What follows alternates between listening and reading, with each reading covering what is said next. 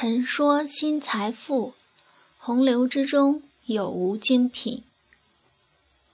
我们会听说某一个著名导演在拍一个小小的广告片，也可能会一条接着一条重复的去追求细枝末节的优化。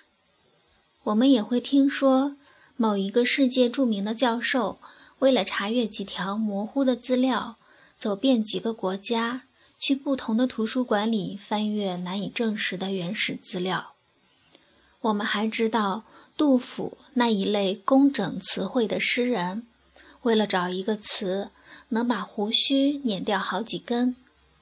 我想，不是因为他们著名，他们走到了这个神坛才如此的认真。或许可以倒过来想，是他们如此的认真，努力的让手中的作品每个细节都以精品的形式呈现出来，因此。他们才走到了应有的高度，留在了历史愿意就给他们的位置上。设想一个人少年时期的数学作业从来没有验算过，少年的语文作文也不会检查错字，更谈不上去修改几遍了。少年业余也没有专心致志、忘乎所以的兴趣爱好。少年长大了。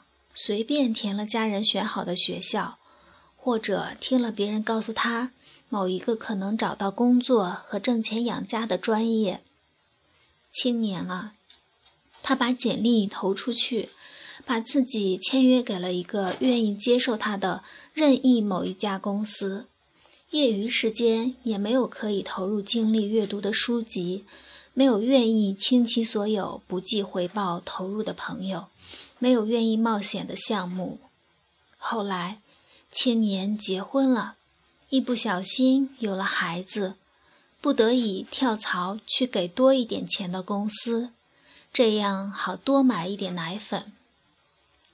也有不少这样的人和我交流过，我常会问他们：“你有没有哪怕没有回报，也可以全神贯注去做的作品？”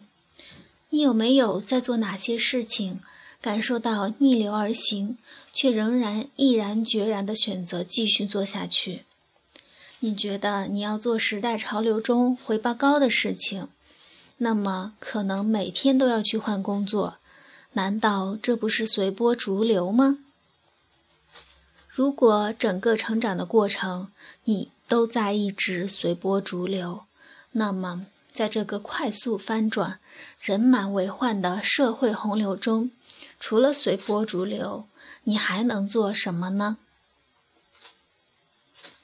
文章来自微信布衣春秋，感谢倾听，下次再会。